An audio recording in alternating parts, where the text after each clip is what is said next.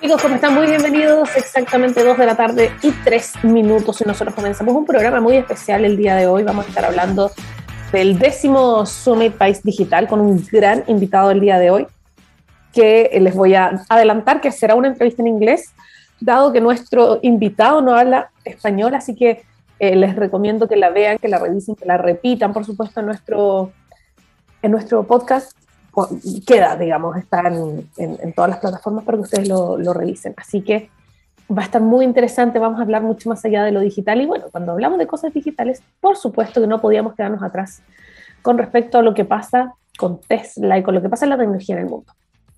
Optimus es el nuevo robot humanoide de Tesla que busca convertirse en el primero en venderse masivamente. Y de verdad, la foto que aparece acá, no sé si ustedes vieron Yo Robot de donde aparece Will Smith mucho antes de, la cachetada.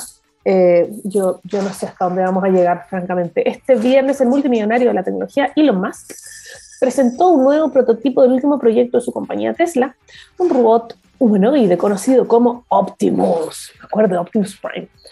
Este androide, términos que nosotros pensábamos que aparecían solo en las películas. Bueno, es un androide que apareció en el escenario de un evento, por supuesto, en Silicon Valley, donde saludó a la audiencia y levantó las rodillas. Según Elon Musk, aunque Optimus es un prototipo, por supuesto, podría estar a la venta al público dentro de unos años. Los ingenieros de la compañía dijeron que los robots primero van a tener que pasar exigentes periodos de prueba en los puestos de trabajo en una cadena de producción de automóviles Tesla. Es decir, no es como llegar y a vos dale y andas a ver después cómo con su machine learning que seguramente van a tener para tener, para tener muchas más habilidades después a poder de ti. Además de autos, ¿verdad? Androides, Musk es reconocido por invertir en todo tipo de proyectos relacionados con la tecnología. Estuvo a punto de comprar Twitter en un publicitado negocio, ¿se acuerdan de esa época? Que no funcionó finalmente. Y después parece que sí. Yo estoy súper perdida con Elon Musk, como que no, amigo, yo no entiendo a veces qué asusté. Dueño también de SpaceX, la compañía de cohetes espaciales, invirtió en una compañía Em, que desarrolló un lanzallamas para el público. Elon Musk y sus ideas. Bueno, durante este efecto de un evento que estuvo enfocado en la inteligencia artificial, se mostró un video de Optimus realizando tareas simples, como por ejemplo regar las plantas, lo que me recuerda que no lo he hecho, cargar cajas, que me habría servido hoy día porque tuve que cargar muchas cajas, y levantar barras de metal. No sé si levantar niños, yo creo que sería lo que a mí me serviría. Elon, Musk dijo que los robots se producían en masa a un costo menor a los 20 mil dólares. Entonces, cachemos que nuestro dólar está a Luca, entonces serían unos 20 palitos. 20 palitroques que estarían disponibles de 3 a 5 años. El jefe de Tesla habló de un futuro en abundancia, por supuesto, de ahí en adelante, y realmente es una transformación fundamental de la civilización tal como la conocemos. Ay, no sé, hay otras compañías, incluyendo las gigantes automotrices, Toyota, ¿verdad? Honda, que son las japonesas que ya también están trabajando en robots humanoides. Algunas de ellas han logrado que sus prototipos sean capaces de llevar a cabo acciones complejas, como lanzar, por ejemplo, una pelota de baloncesto, que, claro, supongo que entre levantar algo y lanzar una pelota, debe haber otra. Entonces, si ya eso requiere mayores habilidades en un ser humano común y corriente, imagínate en un robot. Otras compañías como ABB, ABB, producen robots que se usan alrededor del mundo en líneas de producción automotriz. Sin embargo, este proyecto de Tesla es el único que está enfocándose en construir un robot para el mercado masivo, es decir, para, para ti, para mí, que a la vez también puede usarse en trabajos de fábrica. Es decir, que todos tengamos democrático, democrático y les encanta esa palabra y se espera que el robot de la próxima generación de Tesla use partes diseñadas por la compañía como el paquete de baterías eh, de 2,3 kilowatts, eh, el sistema de microprocesadores y, los eh, actuadores que mueven también sus extremidades. Una reportera de la BBC, de donde estoy yo encontrando esta noticia, Shiora McCallum, dijo que varios inversionistas y altos analistas financieros han expresado este escepticismo que, si yo también soy escéptica, de que Tesla empiece a dedicarse a la robótica. Le sugieren a la compañía que mantenerse en su negocio original, carros eléctricos, quédate ahí, amigo, no te muevas ahí. Pero Elon Musk, siendo Elon Musk, pues, dice que quiere resolver uno de los problemas más difíciles de la inteligencia artificial, que es cómo hacer una máquina que pueda reemplazar a un humano, que es precisamente de lo que quizás vamos a hablar el día de hoy. Ya, este empresario, que una vez advirtió que la inteligencia artificial era una amenaza para la humanidad, dijo que Tesla quería eh, asegurarse de que la transición a una sociedad en la que los robots hicieran el trabajo y las personas cosecharan los beneficios fuera segura. No como soy robot de Will Smith, ¿no? Siempre queremos tener cuidado de no seguir la vía Terminator, que ya sabemos cómo terminó eso, advirtió, eh, refiriéndose a la eh, película de James Cameron sobre el mundo donde la tecnología y la inteligencia artificial destruye a la humanidad. Entonces, como, súper posapocalíptico y como un mal vaticinio. Bueno, dijo que Tesla estaba incorporando medidas de seguridad a sus robots, incluyendo un botón de parada para que se pueda eh, manipular. No sé, lo más A mí tú me das un poco de nervio, déjame decirte. A mí no me... No sé si me convences tanto con, tu, con tus ideas. Eh, lo que sí me convence es el summit que vamos a, que ya, ya comenzó hoy en el Hotel W, hoy y mañana, y tenemos un gran invitado para eh, el día de hoy. Lo que sí les voy a decir es que nosotros comenzamos con música, y a propósito de esto, que, que mira qué, preciso, Gabriel, estamos conectados. A propósito de robots, a propósito de inteligencia artificial, nos vamos a ir con, con la esencia, con uno mismo. Esto es The Killers, Human. Chicos, estamos de vuelta. Tenemos un gran invitado, él está conectado con nosotros. Eh, como ya les contaba, va a ser una entrevista completamente en inglés. Yo se los voy a presentar primero para que ustedes entiendan de quién se trata. Él es futurista, un referente intelectual reconocido, también conferencista, viaja por todo el mundo. Se ha desempeñado en varios cargos ejecutivos a lo largo de su carrera. Cuenta con más de 35 años de experiencia en estrategia y, por cierto, liderazgo. Actualmente lidera el equipo de estrategia eh, futura en, en TCS y se enfoca en liderazgo intelectual, asesoría sobre escenarios futuros inciertos y complejos como los que estamos viviendo. He's a very recognized futurist, through, uh, through leader and frequent keynote speaker. He served in very many and numerous executive roles throughout his career and has over 30 years in a leadership experience. Um, he's here with us now. And first of all, welcome to Chile and thank you. Welcome, uh, Frank Diana. How are you? I'm doing well. Thanks for having me. And thank you for your time. Uh, we know that you are already in the W Hotel, are you? I am, yes. Okay, so uh, for everyone who's connecting with us and listen, listening to this interview, today and tomorrow will be the Summit País Digital. And you are basically an important part of it. Uh, what this means for you? So, any opportunity I get to speak about the future, the challenges, our ability to exploit the possibilities is a good opportunity. So, it's great to be able to talk about this to uh, the audience here in Chile. Yeah, and especially here because um, we have had been facing a very uh, complex present, which is um, marked by COVID, of course, like the entire world, like the entire world, but also where our, local issues, political and social things. Um, how that kind of things, global and locally, how that kind of things impact in the develop in the developing of uh, future and technologies as tools to develop in the uh, in the future. So the the challenges, they're geopolitical, they're social, as you mentioned, they're economic, and of course, science and technology and its evolution participates and contributes to this. But it really represents our need to understand all of those aspects of the future, right? So, how these things contribute to the formation of, of that future more so than just a focus, for example, on science and technology. Uh, people yeah. tell me that the war in Ukraine, for example, has opened their eyes to the importance of geopolitics in this conversation. It's, mm-hmm. uh, it's unfortunate that we need those kinds of catalysts to start thinking this way, but we as humans need to be thinking this way. It's it's it is a complicated subject because now in 2022 we're not living in the 90s anymore. So all the technologies and everything goes so fast. Do you have that feel? Yeah. Yeah. So the, the rapid pace is one of the biggest drivers of change and uh, fear, if you will, of, of can Absolutely. society yeah, can, can society absorb this this pace? And it's an interesting question. Uh, but most of history tells us that when the pace accelerates, it doesn't slow down. And so it's really the challenge for society to embrace the pace, if you will, and figure out how to live in the context of a rapidly changing world. And how can we embrace that pace in a well scenario and not in a science fiction scenario. Like I, actually, just right now before we we introduced to you, I was reading this news on BBC about Elon Musk and this new robot, like a humanoid, he's trying to build on Tesla. And all the concerns are about the oh, is, is this going to be the new Terminator? It's very easy to think that about that kind of risks. Um, how do we jump into that pace without those fears? Yeah, so a great question. if you think about that example you just used, the humanoid robot, right?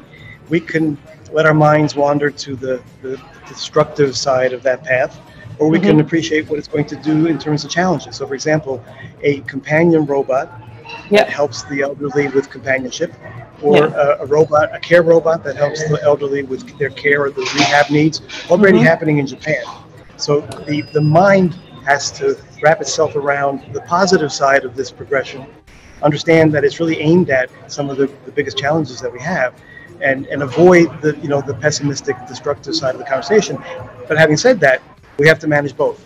We have to manage the constructive path while managing the risk of the, the, the risks. I think yeah, because if you think about the the good side of that um, blade, it's like ideal. It helps you it helps to uh, make your quality life better but the risk is always like how do we control it um, how can you in, in, in the same um, scenario how can you relate the tech ecosystem and digitiza- digitization on a futurist perspective because it's very important today to combine and to make this ecosystem to, to, to move forward yeah, so the ecosystem word you use is a really important word because what we're learning is that the value that's created in the future is horizontal in nature, meaning that it's not an industry conversation anymore.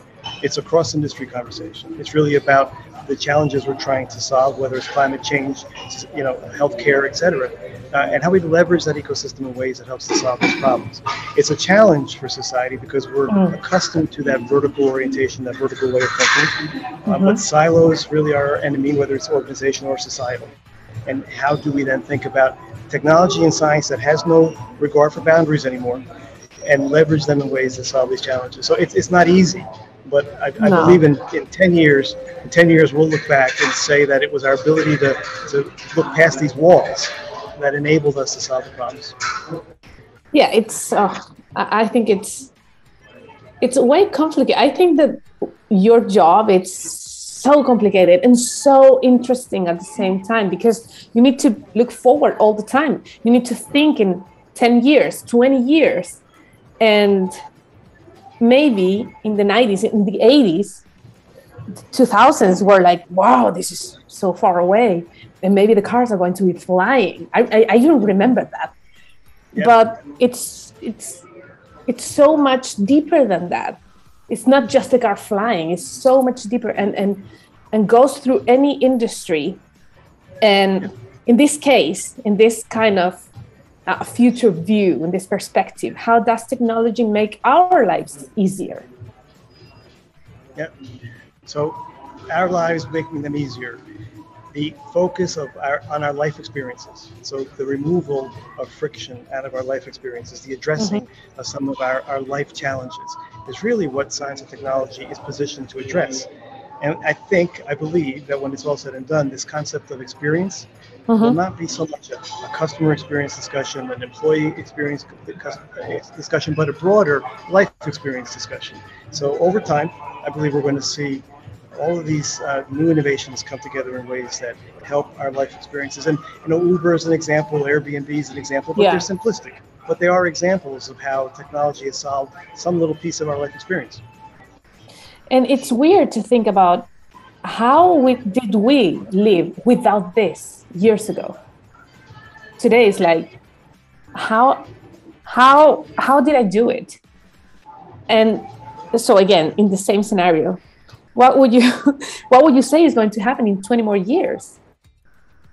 In in, yeah, so in, in that terms Yeah, yeah. So the science fiction scenarios that already people are starting to let go of, they're, they're starting to believe it's no longer science fiction. I, in 20 years, they're, they're all going to play out.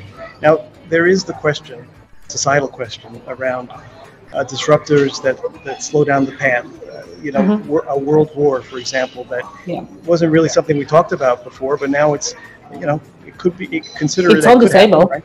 Indeed. Right. So climate change and its possible impacts that slow us down. So, so the, the, optimistic view says, in 20 years, we will have leveraged science and technology in ways that we're not going to recognize looking backwards, right? We, to your point, yeah. we're going to say we lived that way, right?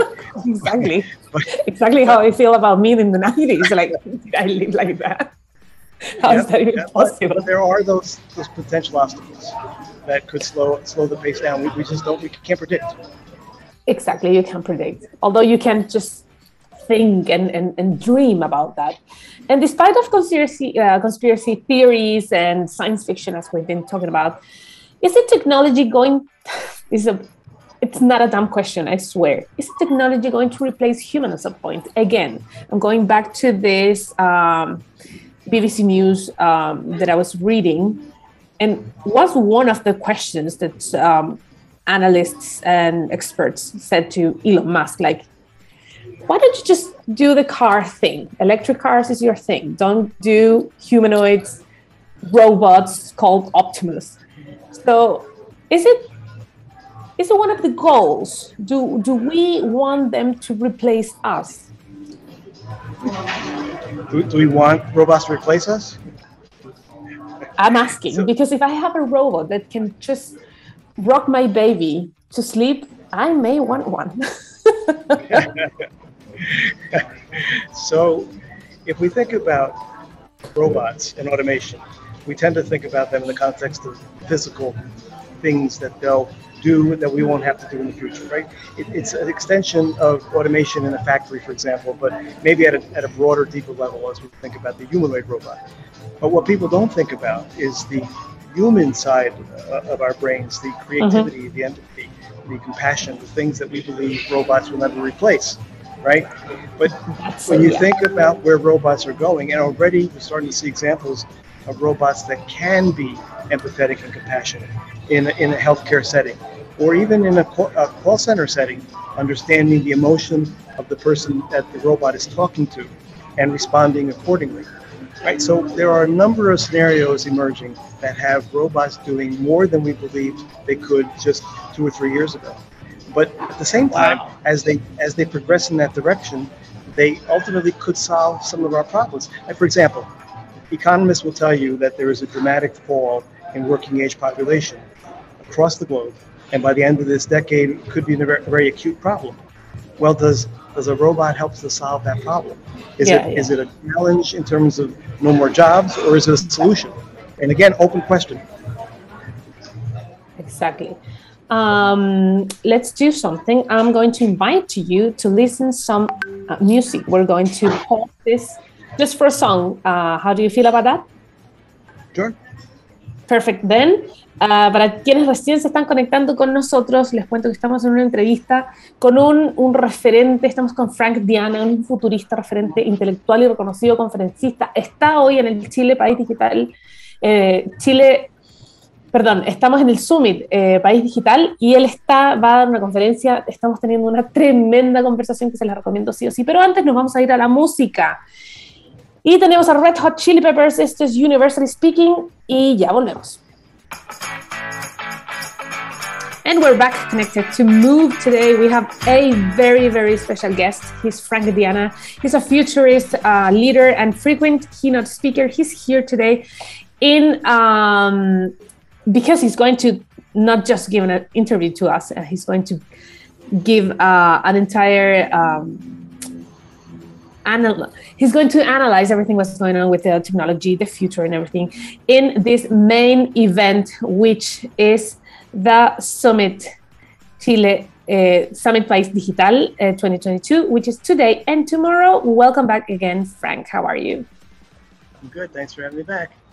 And um, we were talking about this, how the pace, especially the pace of technology and and how it can impact to governments, to countries to to people. So how can companies, governments, people, how can we jump into this very fast train of technology um, and not let be left behind? So several years ago, when it looked like the pace would be what it is, the notion of adaptability and resilience was, was key in my mind, not just for hmm. organizations, but for governments as well. And so appreciating that shifts would occur rapidly and positioning ourselves to move with the shifts when they occur. So, for example, having an understanding and appreciation of potential paths that the future might take, and then positioning our organizations to react and shift as those, uh, uh those movements happen, if they happen. So adaptability, resilience, it was actually the topic of the session here at the at Digital, uh, adapting to uncertainty. Uh, so it's critical that organizations mm. position themselves for the kind of speed they need to react and respond. Yeah. And what can we learn in, in that same scenario? What can we learn about our past that could help to make better decisions to our future in terms of technology and trust? Yeah, I'm glad you asked that. I'm glad you asked that because history is really instructive.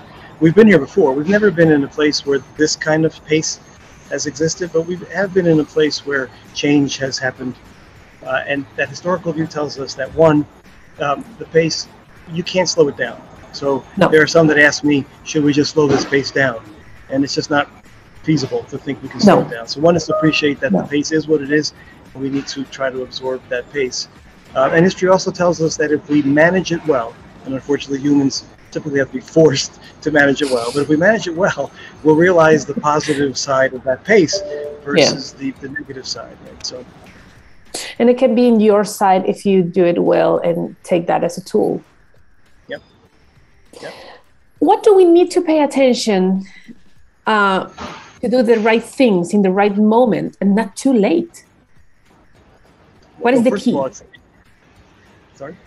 What is the key? So first and foremost, it's appreciating that the future is an important thing to focus on.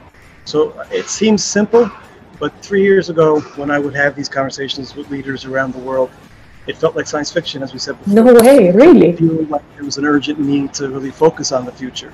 Now, you see organizations everywhere focusing yeah. on the term foresight. Absolutely. Right? Foresight being very critical to understanding how to deal with this evolving future. So, encouragingly, the focus is, is there now, and it wasn't before. So that's key.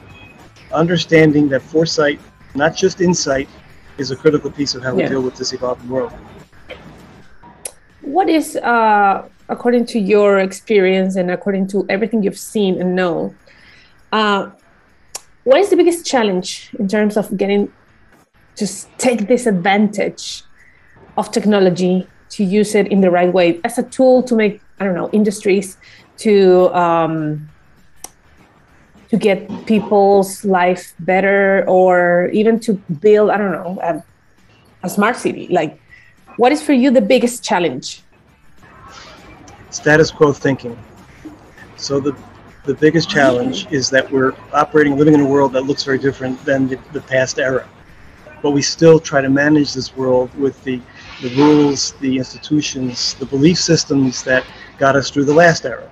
So the mm. biggest challenge for society is if we don't start thinking differently about the times that we live in, the times that are coming, it's going to be very difficult for us to manage the transition. So it, it really is all about how to manage this transition from one era to another, which has happened to us before, bumps in the road, long periods of, of, of bad times because we didn't see it coming. So yeah. The answer to your question is get past the status quo. But that uh, throws me back to 2020, which it's when COVID happened globally. How can we prepare us to make that kind of decisions and and, and make this good decisions in terms of technology or like long-term projects when the entire world had no clue what to do. No clue. Anyone. They were all like oh so well, what was the last time that this happened? Governments entire countries. So we're living in a moment that today we could say, yep, this could happen again. And are we ready to to to to make decisions again? Are we learning? So how do you do with a very unknown scenario when now we realize that anything could happen. Yep. So these extreme events, I would lump the pandemic into the extreme event. You know, uh, extreme weather events are another good example of that. Are really the new normal, right? I, I don't like that buzzword, but it is really ca- it captures where we are. And yep. so going back to this conversation around adaptability, we learned that it's more important to have a resilient supply chain than an efficient supply chain, right? So yeah. we're learning that some of the decisions we made in the past may be right for that time, are not good decisions to be made in the future. So really, our mindset has to be wrapped around these kinds of events are going to happen over and over again. And as I said to you before, that means the world will shift as these events occur. And if we're not prepared for that shift, if we're not prepared to deal with shifts, then mm. it's going to be very hard for us to navigate these times, whether it's You're organizations, right. governments, et cetera, right? So it, it, always comes back to the, the recent buzzword, which is resilience. But it, yeah. it is something that really we should have seen coming. We should have seen yeah, the yeah. need for resilience coming. We need to be prepared. Uh, we hear a lot uh, about futurism. And let's start on the basics. What is futurist? Um, you are a futurist, right? So, what is what is futurism? Uh, what kind of solutions does this present to people to make their life better? So first, uh, futurism or a futurist is focused obviously on understanding aspects of, of, an emerging world. Today, it's complex because everything is changing, not just science and technology, but geopolitics and e- the economics of the world, right? Society is yeah. changing. So a, a futurist has to be able to broadly see things occurring across each of those domains, and it's not easy. But when we start to understand how those domains could influence the path of the future, we can start to see signals. And it's those signals that are important, right? How do leaders understand the signals? So, for example, I've had somebody say to me, We missed the chip shortage that was going to, that happened on the back of the pandemic, right? Yeah. Uh, that signal, again, should have been obvious if we're looking for them. So, yeah, futurism right. is about understanding signals in ways that help us action them but doing so proactively. It's, it's not good enough to understand that there's a chip shortage after the shortage, right? Yeah. So it's uh, it's all about. It's not easy. Thinking, no, not it easy. It's not easy at all because you have you have to be very accurate and not miss those signals. What if it's not a signal? What if it's a signal for all the things? So I think you have to be very accurate. Well, you have 30 years of experience, so you do know very well. Um, what can we wait in future uh, on space mining, on uh, smart cities, for example, or medicine that we were talking about COVID? So, uh, what can we wait on this kind of industries in the future? So, smart cities, as they emerge, will, for example, take mobility underground. So, you'll see cities where you know, getting around or logistics is really happening underground, where above oh, ground is all about us. It's all about us, right? Sustainable solution above ground. In health and, and uh, wellness, we're already seeing AI able to understand and identify every protein structure. It's already starting to help us make progress towards towards solving the cancer issue. We're seeing CRISPR being utilized to eliminate high cholesterol. And these are all examples of why the pace shouldn't slow down. No, because not at it's all. really starting to help us understand and, and solve some of these challenges. So we can expect in the next several years to see more and more of these headlines around how these specific challenges are at least we're making progress towards solving them. That is amazing. And now let's go back to the W Hotel. Why do you think these kind of events are so important in Latin America? Latin America and broadly around the world, important because um, understanding these issues is critical to helping us constructively address them, right? Yeah. So awareness. Awareness, is probably the yeah. biggest keyword we can use today because everybody needs to be aware of what's what's potentially going to happen in the future in ways that allow us to action them proactively. So awareness, and these kinds of sessions are all about that. Perfect. And are you now? What time do you have to speak? I, I spoke. Oh, you spoke already. How was it? Tell me. I, I want to know everything it was great. I mean, it was a, a, very large audience. Good to see people back together, you know, especially without masks. yeah, without masks. I didn't see a mask in sight. Um, and so, one, it was just a pleasure to be in, in, in a setting like this again. Um, but I, I, think it was well received. I, I, I think the morning sessions were uh, really positive, and, and so went well. What do you think is the most uh, concerning subject in terms of technology in future um, after your uh, your participation today in the morning? What do you think is the most concern or, or, or the most concerning topic in Chile, according to what you heard, according to what you've seen? So, in Chile specifically? Yeah. Yeah. So thinking beyond digital, you know, the, the, the, the focal point was you know, digital, but everything I've been talking about and some of the applications of science and technology really go well beyond digital, right? So one of the biggest learnings in my mind is is think beyond digital, and how does Chile start to exploit some of these possibilities in ways that advances uh, society for, for Chile and, and helps you know broadly as a society. Interesting, very very nice. Well, Frank, so much. We're so so grateful for having you here. Thank you so much to give all this amount of minutes to being with us and answer our questions and all our doubts about futurism, technology, and so much more. So thank you so much uh, for being here with us today. Thanks for having me. You're being very, very kind and hope you enjoyed your staying here. I think you're going tomorrow. I'll leave it tomorrow.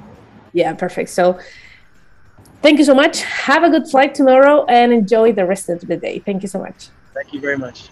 Bye. Bye now.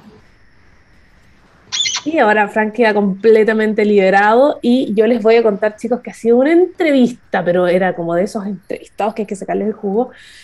Muchas cosas que hacer también, así que estamos realmente contentos de haberlo tenido acá con nosotros. Y nosotros vamos a terminar el día de hoy, nos vamos a ir con música y ustedes, yo les dije, con Record Chili Peppers y nosotros nos terminamos con Snow Patrol, esto es Run, lo dejamos hasta acá. Recuerden, este programa lo pueden, como, lo pueden escuchar en, el podcast, lo pueden traducir si quieren, eh, pero está muy interesante lo que Frank Diana tenía para contarnos. Eh, agradecemos realmente la participación no solo de él, sino también de ustedes por haber estado conectados acá con nosotros. Lo dejamos hasta acá, nos vamos entonces con Snow Patrol y nos vemos en el próximo capítulo. Chao, chao.